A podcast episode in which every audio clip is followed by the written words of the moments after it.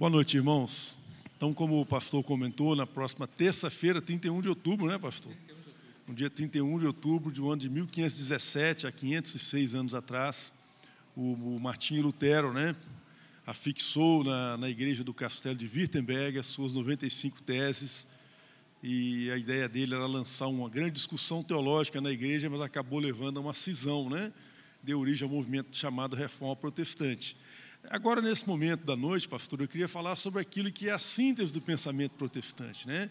chamados cinco solas, que na verdade não foram enunciados pelos reformadores, mas por aqueles que estudaram a reforma anos depois, sintetizaram esses cinco pontos como sendo assim os pontos fundamentais do pensamento da reforma protestante. A palavra sola é uma palavra latina que significa só ou somente, né?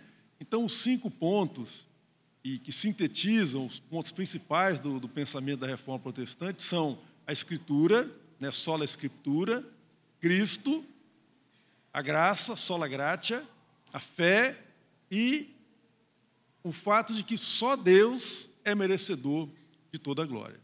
Né? E eu quero explicar para os irmãos rapidamente, em poucas palavras, o sentido disso. Né? Então, por exemplo, quando os reformadores colocavam em destaque as Sagradas Escrituras, eles não estavam com isso dizendo que a tradição não tinha importância, ou que a razão humana não tinha importância. Não é? Todos eles eram estudiosos da palavra de Deus, zelosos, eram, estudavam diariamente a palavra de Deus, usando os recursos de exegese, de hermenêutica, para entender o texto sagrado. Mas, não obstante isso, meus irmãos, a razão humana é falha. A razão humana não é totalmente confiável. A tradição também não é, porque a tradição é o resultado daquilo que a igreja construiu ao longo da sua história. Isso é importante? É claro que é importante. Nós estamos para celebrar, daqui a alguns, alguns poucos anos, 50 anos dessa igreja. Então nós temos que celebrar toda essa tradição. Mas isso não tem a palavra final. As Escrituras, as Sagradas Escrituras, como palavra de Deus revelada, possuem autoridade acima da razão humana, acima da tradição. Deixa eu acrescentar uma coisa a mais, meus queridos. Tem um pensador dinamarquês chamado Kierkegaard, ele falava que a Bíblia não pode ser lida só com a razão e não pode ser lida só com as técnicas de interpretação.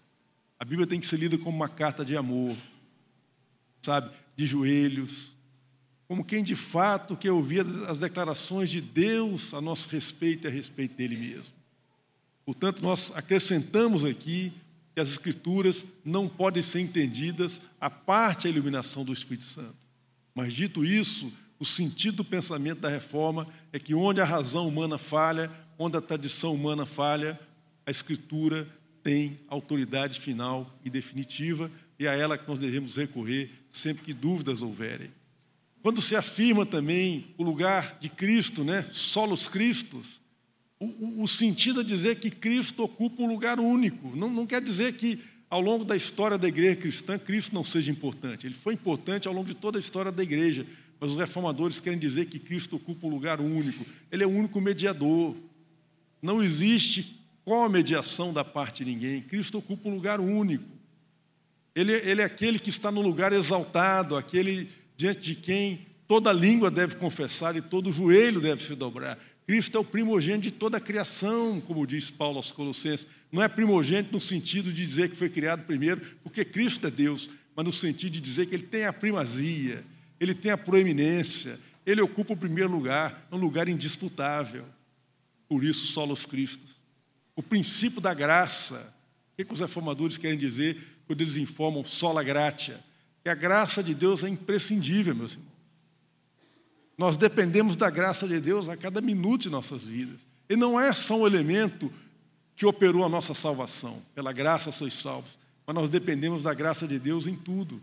Em todo o empreendimento humano, em tudo que fazemos. Se a graça de Deus não nos acompanhar, nós fracassaremos. Com certeza. Então a graça é o elemento fundamental sem a qual nós estamos irremediavelmente perdidos como seres humanos. Tanto a graça ocupa um lugar único na revelação de Deus aos seres humanos. E a fé também, meus queridos, também é destacada. Eu comentei hoje cedo a luta que o, o Martinho Lutero teve para entender como que se alcança o perdão da parte de Deus, né? que a justiça de Deus é imputada para aquele que a recebe em arrependimento e fé.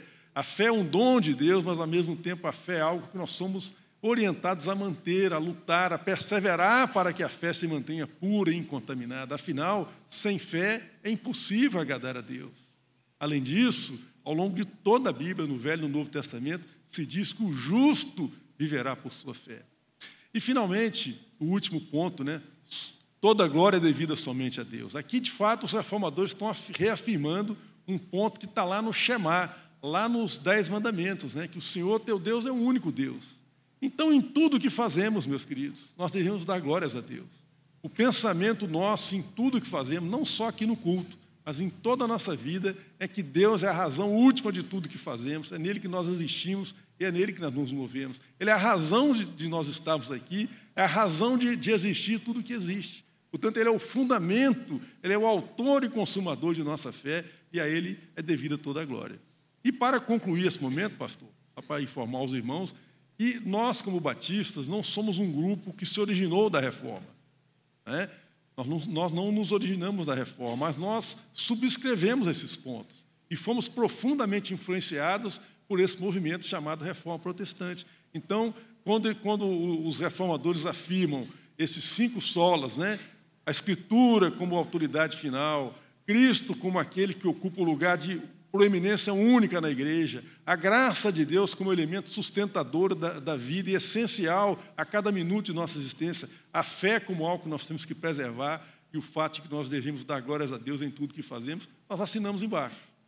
Então, nesse sentido, nós somos também herdeiros da reforma. Não é isso, pastor? Então, somos gratos a Deus que tem conduzido a história da sua igreja, né, da igreja de Cristo, apesar dos percalços, apesar de nós, das nossas fraquezas, Deus tem conduzido, e Ele mesmo prometeu que há de, nas bodas do Cordeiro, trazer essa igreja pura, incontaminada, como uma noiva linda, agraciada por Deus. Amém?